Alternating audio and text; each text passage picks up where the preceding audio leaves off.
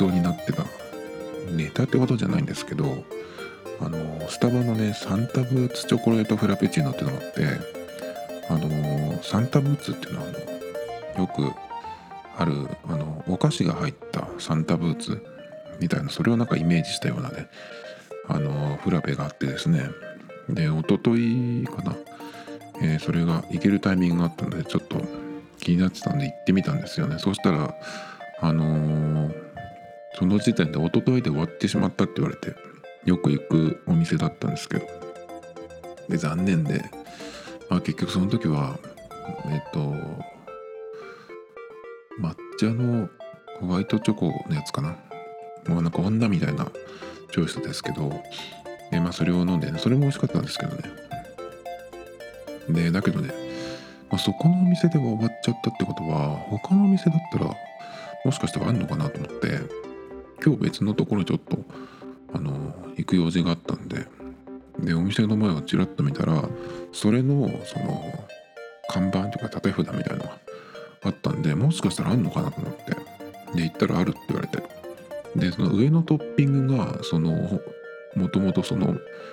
えー、メニューのやつじゃなくてナッティなんとかっていうやつの、まあ、トッピングになってて、まあ、それは別になんかその最後に振りかけるやつだけなんですけどまあねそれでまあ、えー、飲めたんですけどね、まあ、どんなやつかっていうと割とそのチョコベースのえっ、ー、と、まあ、フラペチーノででですねあの中に細かく細長く細長く砕いたポテトチップが入っててギザギザのポテトチップをこう縦長にこう細かく細長くしたようなやつが入っててあとはですね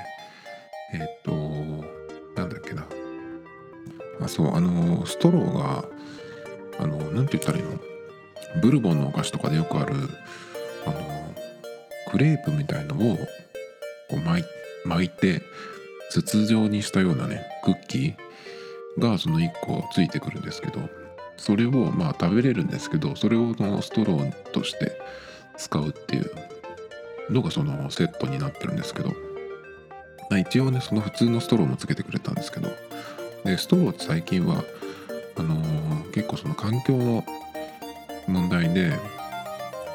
結構スタバなんかもそのプラスチックのストローをやめるとかっていう風に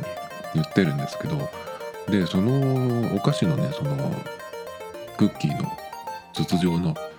ストローどうなのかなと思って最初はね使ってなくて普通のストローで使ってたんですけど意外と普通に使えるんですよ。もっとこうすぐ染みちゃったりとかねその加えてこう吸ってたらポロッとになっちゃうのかなと思ったんですけど全然いけたんであなんかこれでいけばいいじゃんと思うくらいのやつでしたね。だけどね結構あのポテトチップをそのフラペチーノの中に入れるっていうのがちょっとトリッキーというかあの難しいっていうかねその飲み方がねどうしてもその余っちゃう。なんであの小さいねスプーンをプラスチックのスプーンをもらってきてまあそれで作って食べてたんですけどそれもプラスチックだよね。どうするのかなこれから。っ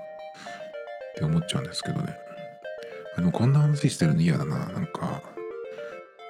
スタバの話とかなんかそのするようになったらおしまいじゃないかな。あの高校生とかはいちいちさあのフラペチーノとかをオーダーして席に来るとカシャカシャ何枚も写真撮ってるんだけどなんかそのノリだよね。まあそんなことはいいんですけどあでもねそのスタバの関係で言うと最近のその割と季節もののフラペチーノしょっちゅう飲んでるんですけど僕はその出るたんびに。よっぽどそのダメなやつとかじゃなければ今度のやつはきな粉のやつとかっていうことで僕きな粉ダメなんでそれはスルーですけどあとね春先の桜味あれもスルーですね。それ以外は割と結構飲んでますね。で結構その季節ものの限定もののやつってね高いんですよ最近。700円は当たり前。で今日のやつはえっ、と759円。消費税込みでね。でなんでこんな高くなってんのかなと思って。まあスタバ自体はちょくちょくそのコーヒー豆があの値段が上がってね。えっとまあ商品も値上げっていうのもやってたりするんですけど、まあ、フラペチーノに関しては結構ね出るたんびに高い最近は。でなんでかなと思って。この値段の高さって結構その何種類も自分でそのカスタマイズするのにトッピングを追加していった値段に近いなと思って、まあ、割と覚えてるのだとショット追加で50円とかなんで、まあ、そんな感じでねあの無料のカスタマイズもあるんですけどいろいろそのトッピングを23種類開けていくとまあ150円とかね200円とかいくんですけどそういうなんか感じの作り方なのかなとかちょっと思ったんですけど。あとはねスタバは最近最近っていうかもうとっくにだけど客層が悪くなったなっていうのは結構よく思うんですよ。だけどよく考えてみたら客層が悪いっていうとその店のその作りとかねその価格設定とかでその客層って変わると思うんですよ。マクドナルドなんかはもう10年前に比べたらまあでもそこまで極端には変わってないけどまあでも割と今は綺麗になったし治安もいいっていうかね。前は午前中お昼ちょっと前とかに行くとなんかその終電逃した人が集まってんのかってぐらいなんかその突っ伏して寝てる人とかねいたりとかして椅子とかもねあの、椅子の足4本のうち1本がちょっと浮いててカタカタしてるみたいなねそういう感じだったんですけどマクドナルドはだいぶだけどそういう意味では良くなりましたね。あのお店の人も結構その外国人をいっぱい入れてるところでかえってねその方がかっこよく見えるんですよね。でスタバの場合はあのあそうマックはで値段をね安い極端に安いものあんまりやってないです。200円のハンバーガーとかあるけどやっぱり食べるとね200円のやつってちょっとそのパンの種類もそうだしあの肉とかもねすごくその安っぽい。でその200円っていうその一番安いやつじゃなくても大体まあ300何十円とかが普通なんでまあそんなにものすごくバカ高いわけじゃないんでねまあそっち普通のやつ食べればっていう風になるんですけどまあその100円マックとか言ってた時に比べるとだいぶその値段も上げてきてると思うんですよね。値上げをうまくしたなっていう感じ。今なんか僕は普通に行ってセットとかで頼んで L セットとかにしようと気があるんですけど飲み物とポテトを L にするってやつ。そうすると大体もう800円近くになるんですけどもうそれでも1000円いかないから全然ねいいんですけど。でその割と食べ物屋さんでもそうだけど値段を下げるとねそのお客のレベルが下がって結局その雰囲気も悪くなる。でそのいいお客さんが離れるっていうのがねよくあるパターンですけどスタバの場合は別にあの値下げは全然してないし値段でその客を呼んでるっていうことも全然ないのでだから別にスタバのその客層が悪くなってるっていうのはスタバが悪いわけじゃないんですよね。別にその中のそのインテリアとか内装もあの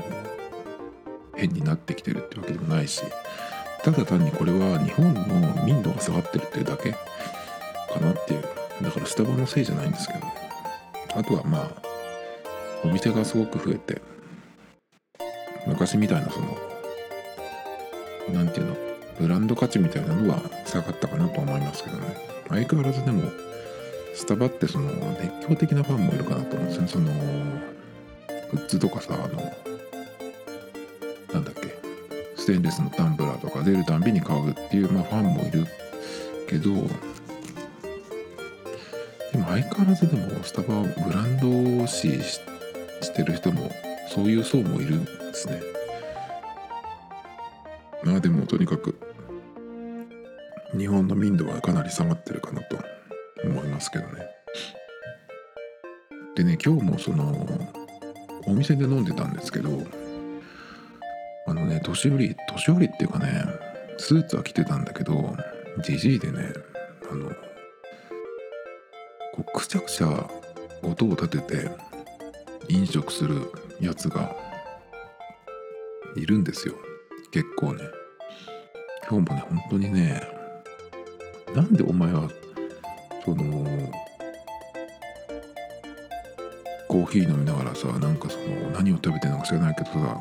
そのねちゃっとした音をこの3つぐらい席離れてここまで届かせるわけっていうね。あのね「シティーハンター」っていう漫画を見たことある人分かると思うんですけど。ものすごいでかいハンバーが出てくるんですよ。あれでねぶったたいてね埋めたくなるくらいね本当に嫌なんですよあのジジイの口茶碗でねそれで言うとねそのつながりで言うとねあの最近よく口癖だと思うんですけどめちゃくちゃ美味しいっていう単語をね発する人が結構日本では多くてこれね前にも言った言ったかもしれないですけどなぜ美味しいという単語の前にめちゃくちゃというその汚い音を入れるのだっていうねそれがねもうちょっと信じられないんですよその感覚が。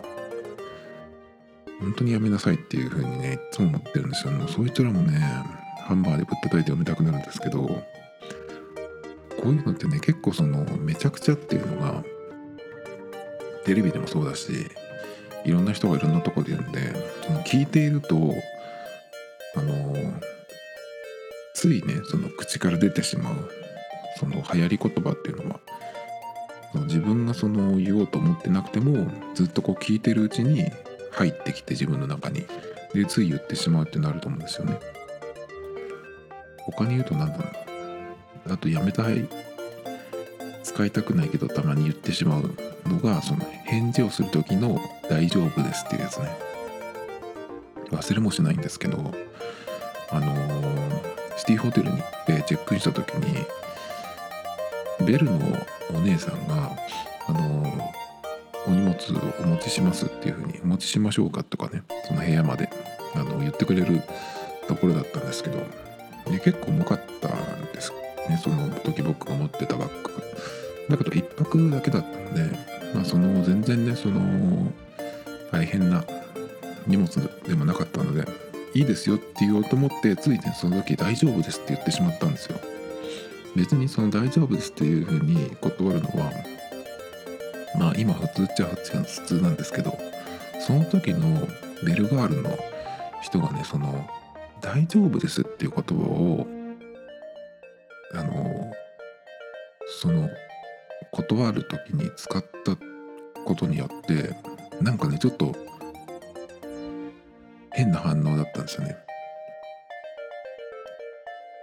その人が全然悪いわけじゃないんですけどだからその時にその「大丈夫です」っていう言葉まあ何年か前ですけどもう5年まではいかないかな。今45年前かな。なんでやっぱりそういうのはちょっと恥ずかしい言葉の使い方なんだなっていうのはちょっとその時ね思いました。ものすごい美人の、えー、方なんですけどまあ本当にねそういうあのダサいことはしたくないですね。あとねもうちょっと言うとですねあとやばいね。やばいしか言えない人いっぱいいると思うんですけど今それもね直した方がいいです。大丈夫ですくんとかってねもいますけど大丈夫ですくんとめちゃくちゃとうんとやばいね。めちゃくちゃとめっちゃとねあとめっちゃもね僕はなるべくその言いたくなるというかねその言うタイミングシチュエーションっていっぱい来るんですけど頑張ってあの他のワードに変換します。言わないようにやめようっていうふうにするのは結構あるんですけど。あとやばいね本当に。だから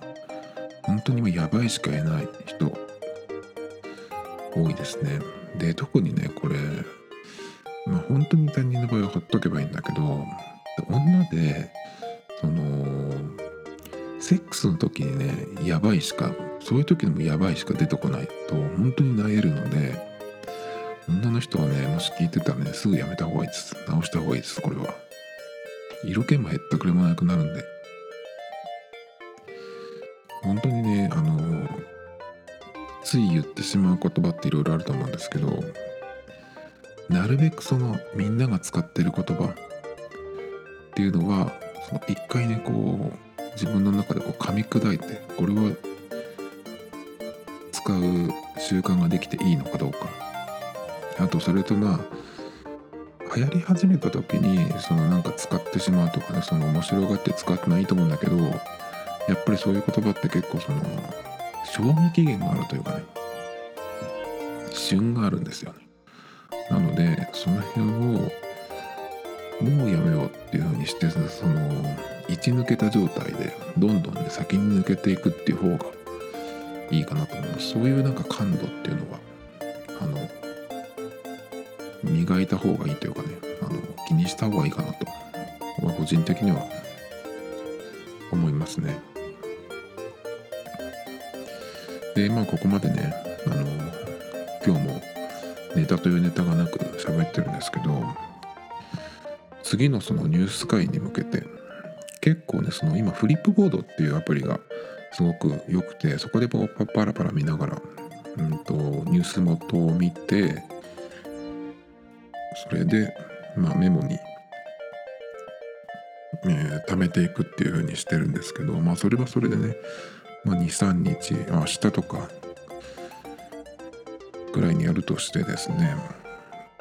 さっきねあのザラからセールのお知らせが来まして今からスタートっていうのはねアプリじゃないネットのオンラインの方で先にやるって今もう大体どこもお店も閉まってる時間なんでネットでね、えー、スタートっていうのが来たんですよ。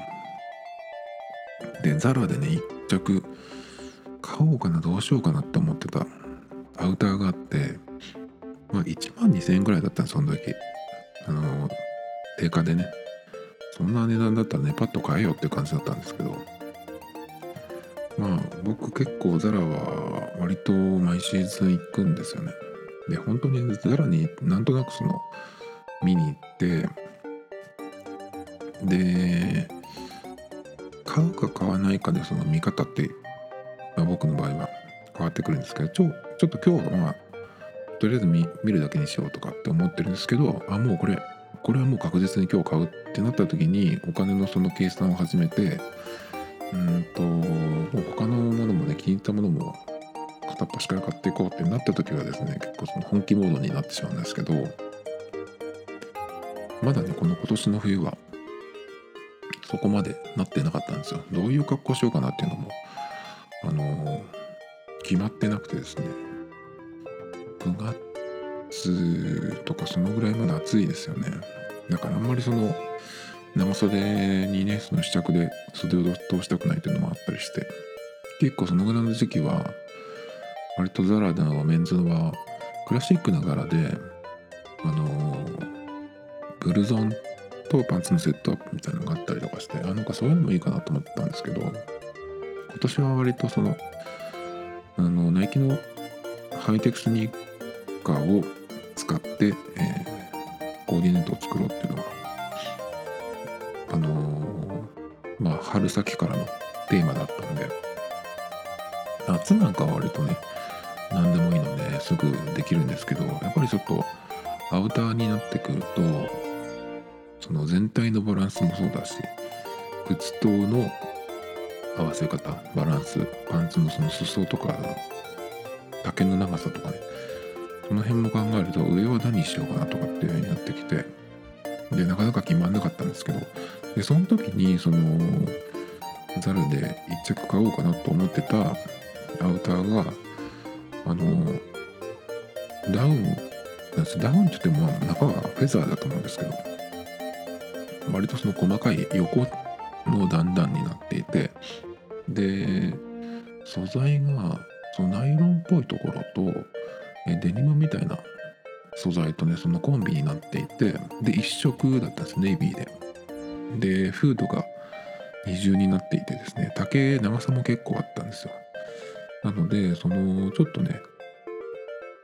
ボリュームのあるトップスを着てもあの着れそうかなっていう感じのものでで何よりねあの袖が二重になっててで内側がリブになってたんですよね。これはいいなと思って。その防寒的にも結構僕冬はあのー、割と今までは丈短めというかあんまりそのロングコートもあるんですけど結構短めのやつも多くて。なので結構ね今年はだからそのバランスを変えたいなと思って。だからトップスでちょっとボリュームあるもの持ってくると今度はその今まで持ってるアウターがちょっとうまく合わないっていうこともあるので、まあ、単にサイズを上げるっていうよりかはそのアウターの種類を変えていかないとダメだなと思って、まあ、そういう意味でもそのザラで見つけたやつは良かったんですよ。でまあ、ね、そろそろセールになるなと思って、まあ、待ってたんですよね。で今ちょうどそのアプリの通知が来てそれの商品名とか全然分かったの分かってなかったのでまあバーッとねそのコートのとことえっとブルゾンのとこ見てたら一応ありましてあったんだけどサイズがねもう XL のみっていう感じでやっぱりねザラの場合は見つけて気になったら速攻で試着してでサイズがあったらすぐ買うっていう風にしないとあのユニクロなんかの場合はえっと、同じ商品を何回も作ってて、まあ、売り切れてもその新しくねサイズでも色でも入ってくるんですけど確かザルの場合ってあの生産数が決まってるんですね一型につき。なので、まあ、売れちゃったらそこで終わり。たまにそのリピートするっていうこともあるんですけど基本的には売れちゃったら終わりなんですよ。っていうのはあのかぶりをなくすっていうかねそのかぶらないようにするっていうのも結構その大事にしてるみたいな感じの作り方なんですね。でたまにねその売れちゃったやつのちょっと形が変わったやつとかっても出てくることもあるんですよ。割とねでもトップスとかそういうシャツとかそういうのが出てくることが多いんですけど上物はねアウターはないかもしれないんでいや買っとけばよかったなと思って一応ね東あの静岡にもザラがあって実物を見れるんでちょっとね明日とか行けたら行ってこようかなと思うんですけどもしあったら買おうかな。えっ、と1万2000ぐらいだったやつがですね8000ぐらいになってたんでもしあったらまあ縁があったっていうことでね買おうかなと思うんですけど。今年はだからその全然ねどういう格好をしようっていうのが全然思いつかなかったので、まあ、今までに買ったのはですね H&M でちょっとバカっぽいあのー、スウェットとかフーディーが欲しいなと思ってその夏の T シャツを選ぶような感じでえっと探してたんですけどやっぱね夏はそのまあ夏っていう季節もあるし全体的にその服装が軽いっていうのもあるのあってバカっぽいなんての？T シャツとかもうそのネタ的な感じでどんどんね買えるしいろいろ着れるんですけど同じその感じで秋冬物を買いに行こうとするとなんかちょっと躊躇するんですよね。なんでだろうかなと思って。その洋服のボリュームが出てくる時にその夏のバカっぽい T シャツを買おうみたいなノリでいくとえっとなんかちょっと手が出ない。H&M なんかね結構今は。映画のなんかコラボみたいなのが多くて、ジョーズとかね。あとは何？イット、ホラーのやつとかいろいろそのあるんですけど、あとは、最近何だったかな？結構いろいろあって、でね、その辺のやつも、まあ、でもそれがちょっとさすがにあんまりセンスがよろしくないんで、買わないですけど、あとコカ・コーラのロゴのやつとかね、スポンジボードとかね、その辺とかいろいろありましたけどねそれかもう本当にまあ無地のすごい安いやつとかなんですけどちょっとなーっていう感じ。なので割と秋冬はザラの方がやっぱまあ基本的にザラが好きなので、えー、まずは行きますけど。H&M のねそのアメリカンな軽いおバカっぽい感じもねちょっといいなと思ってその中に着るのにいいかなと思ってね。えっと探しに行ったりしたんだけどなかなかねちょっとうんいいのがなくってですね。まあでもそれでもフーディーとちょっとその襟の襟のあるとかその首の高いやつハイネックっぽいやつの、ね、トップスを買いましたけど。まあだけどなかなかねちょっと今は、えー、H&M とかザラではなかなか見つかってないですね。ザラとか行ってもいいんだけど。あとねそう H&M でもザラでもいいんだけどあのぐらいの価格帯いわゆるファストファッションのやつって冬物はね結構生地が薄いんですよ。でニットとかもこれじゃニット着てる意味なくないっていうのねやつがハイゲージの網目のその細かいやつのやつだとその結構薄かったりするんであんまり意味ないかなっていうふうに。だったらあの結構厚手のやつボリュームのあるニットを着た方がよよくないっていう感じでね。にザラなんか結構ちょっと薄いのが多い。アウターとかもそうなんですけどロングコートとか買ってもね薄くてこれはちょっと冬のその真冬の防寒には使えないなってそのルックス的にはコート着ていてその冬の装いにはなるんだけど寒い。とにかく。でそれを補うためにね今年はちょっとあんまりそのユニクロは最近行かないようにしてるんですけどちょっとユニクロに行ってあの毛足の長いファージっていうかそのフリースのえー、ハイネックのね、えーと、フルジップのやつがあるんですけどそれでやつをねちょっと1個インナー用に買いました。それをちょっとワンサイズ大きいサイズにして着ようかなっていう感じでね、まあ、それとあのー、ロングコートっていうのがちょっと今日今日というかね今年どうかなと思ってやろうと思ってるんですけど。あとねそのやっぱりフーディーとかあのスウェット系のものを買うんだったらナイキに行った方が全然いいなっていうのがあの今年の気づき。今まではねそのやっぱりスポーツブランドっていうのはなんかその普段着で着るのはちょっとなんか違うかなっていうかそのスポーツブランドの服を着る時って今なんかランニングしたりしてるんですけどそういう時に着るものっていうふうに思ってたんですけどよくよく見るとあのねフーディーとかバカーとかそのスウェットとか着るんだったらナイキの方が全然僕はいいかなっていうかっこいいような気がします。あのまあ生産してる国なんかはね割とどこも同じですけどやっぱりナイキの方がブランドが強いっていうのとあとデザインもすごく最近はかっこいい。でナイキって一言で言っても結構いろんなラインがあるんですよね。スケートボードに集まったりとかするんで結構そのストリート寄りのデザインもすごく面白いものかっこいいものいろいろあるんですごくその物の幅が広いんですよね。デザインの幅が。なので結構ね今年まあナイキちょっと買えばよかったかなと思ってるんですけど上は全然買ってないですね。下はねあのなんていうやつだっけなジョガーパンツでねかなりスリムなやつがあるんですけどあれはスニーカーとすごくハマるのでなんかこれはセールにはならないんですけど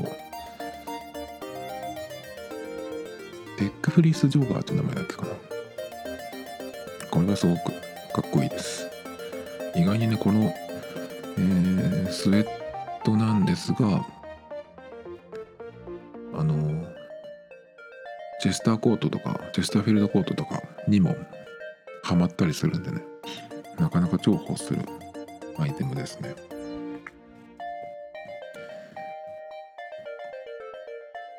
でえーっとそう洋服でね一個ネタがあってこの間の書店をうろうろしてたら見つけたというか目に入った本があってタイトルが「服がめんどい」っていうタイトルなんですよ。でどういう本かっていうとその洋服のコーディネートを考えるのがめんどくさい人のためにそのこうすればそのユニクロみたいなねそのシンプルな、えー洋服でいいんだけどこういう風に組み合わせるといいですよっていうそのパターン覚えちゃえばね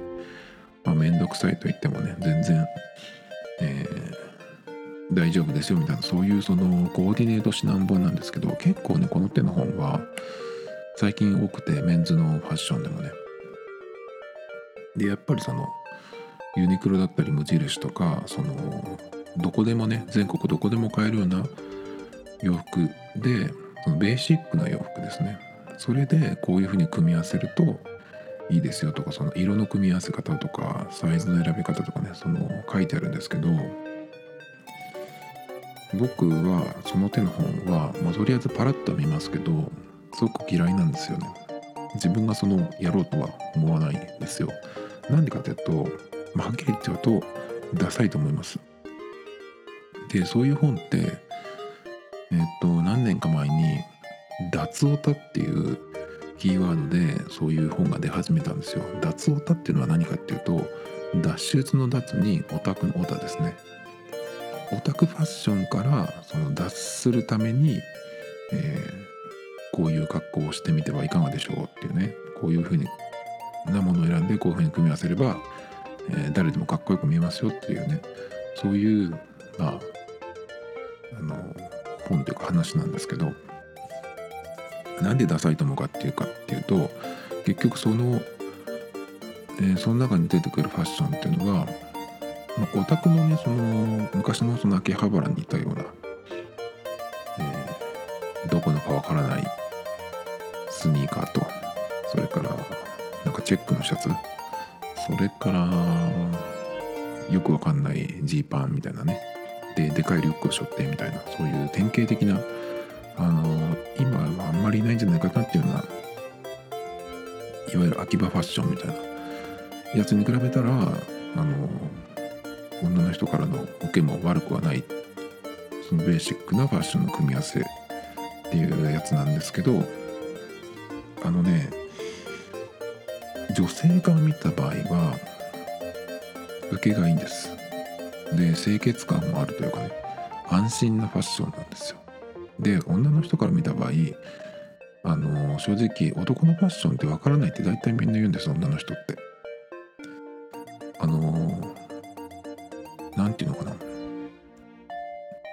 よっぽどメンズのファッションに関わる仕事をしてる人だったらちょっとその言うことは違うかもしれないけどでも正直そういうそのお店で働いてる人とかでも自分のとこのお店はわかるけどその男の人のなんていうのそのファッションってあそこまでわからないとかって結構みんな言うんですよ。そういう人がね言うくらいなんで。でなんでわからないかっていうとあなんでわからないかっていうかっていうよりもそのじゃあどういうファッションだったら男がねあのいいかっていうと結局そのこういうマニュアル的な本に出てくるようなそのストリート系だったりとかいわゆるきれいめみたいに言われる服装だったりとかアウトドアっぽいその雰囲気とかあとはまあ最近はあまり言わないかもしれないけどフレンチカジュアルみたいなのもあったりとかそういうねその男の子のファッションのパターン多分こう漫画とかに出てくるキャラ付けする時にそのいろんなパターンが出てくると思うんですけどその中に当てはまるようなファッションだとその見たことがあるっていうかねそのパターンとしてあの理解しやすいんで割と安心。っていう感じだと思うんですよね。で反対に男のファッションで女の人の受けが悪いのっていうのは新しく出てきたもの。ですごくその特徴的なもの。っ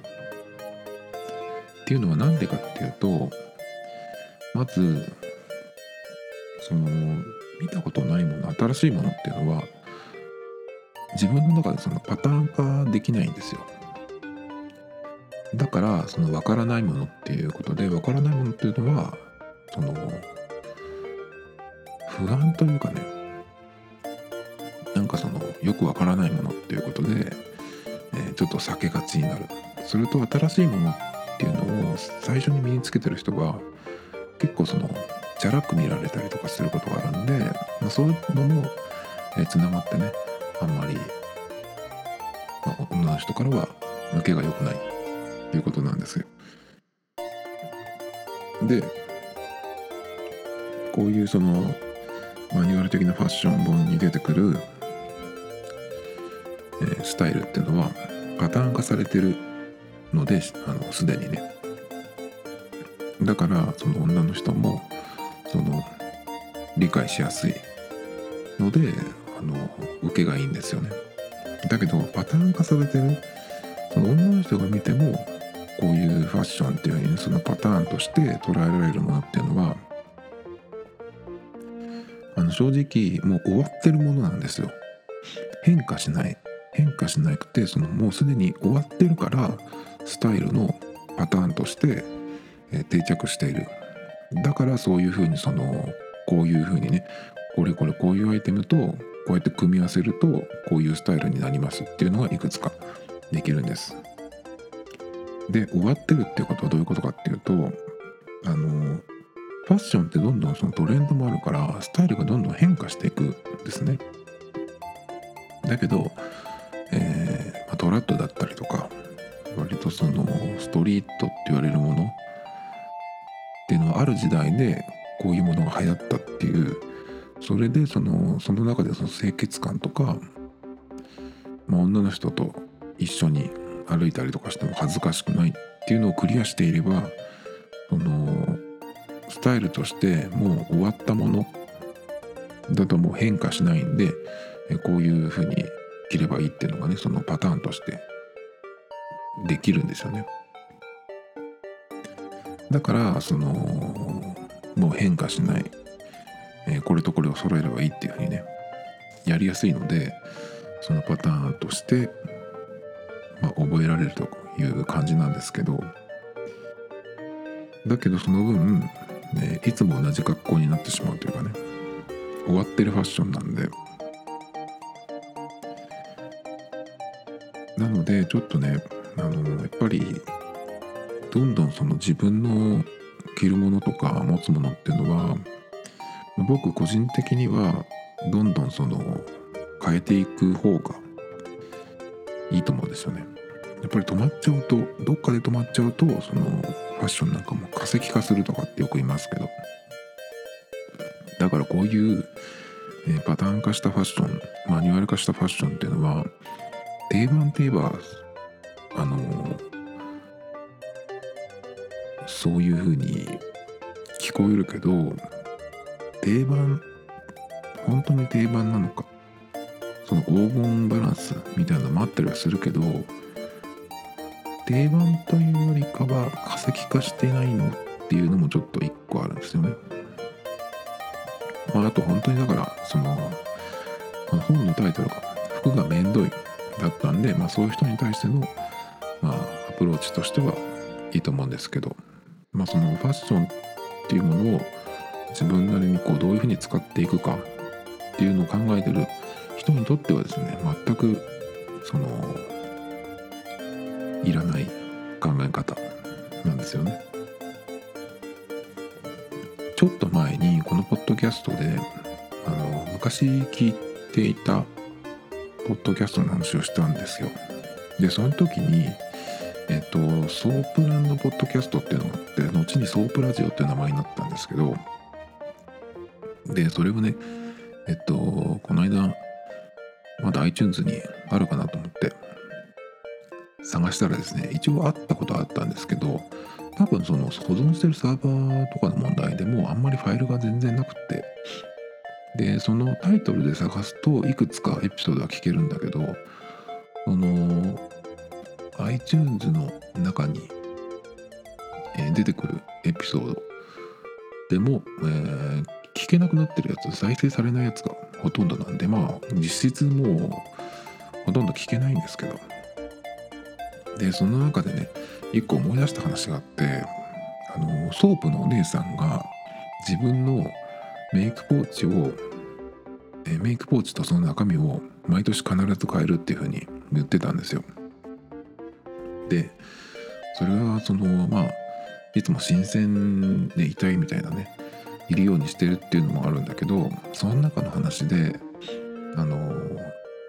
ソープのお姉さんって男の人を毎日接客するわけででそのね男の人たちをいっぱい見てきてると特にねそのおじさんって言われる人たちは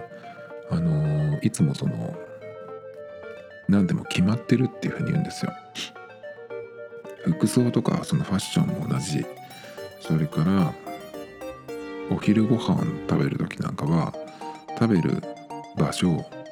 メニューそのお店の席もいつも決まってていつも一緒だっていうんですね。でその方がまあそのそういう人たちから言わせればまあ時間も早いあの早いしね。考えなくて済むしっていうっていうのもあると思うんですけどそのお姉さんが言うには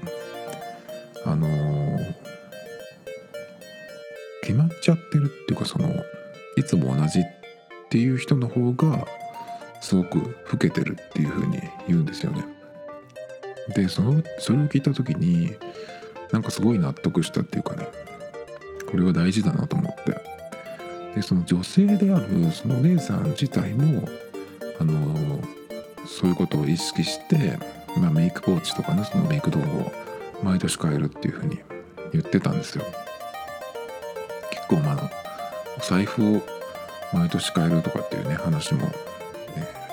聞いたりしたんですけどだからねそういうのってその一個自分の中に持ってるというか意識してるって何かその変えていこうとかっていう風にするのも結構大事じゃないかなと思って特に男はね。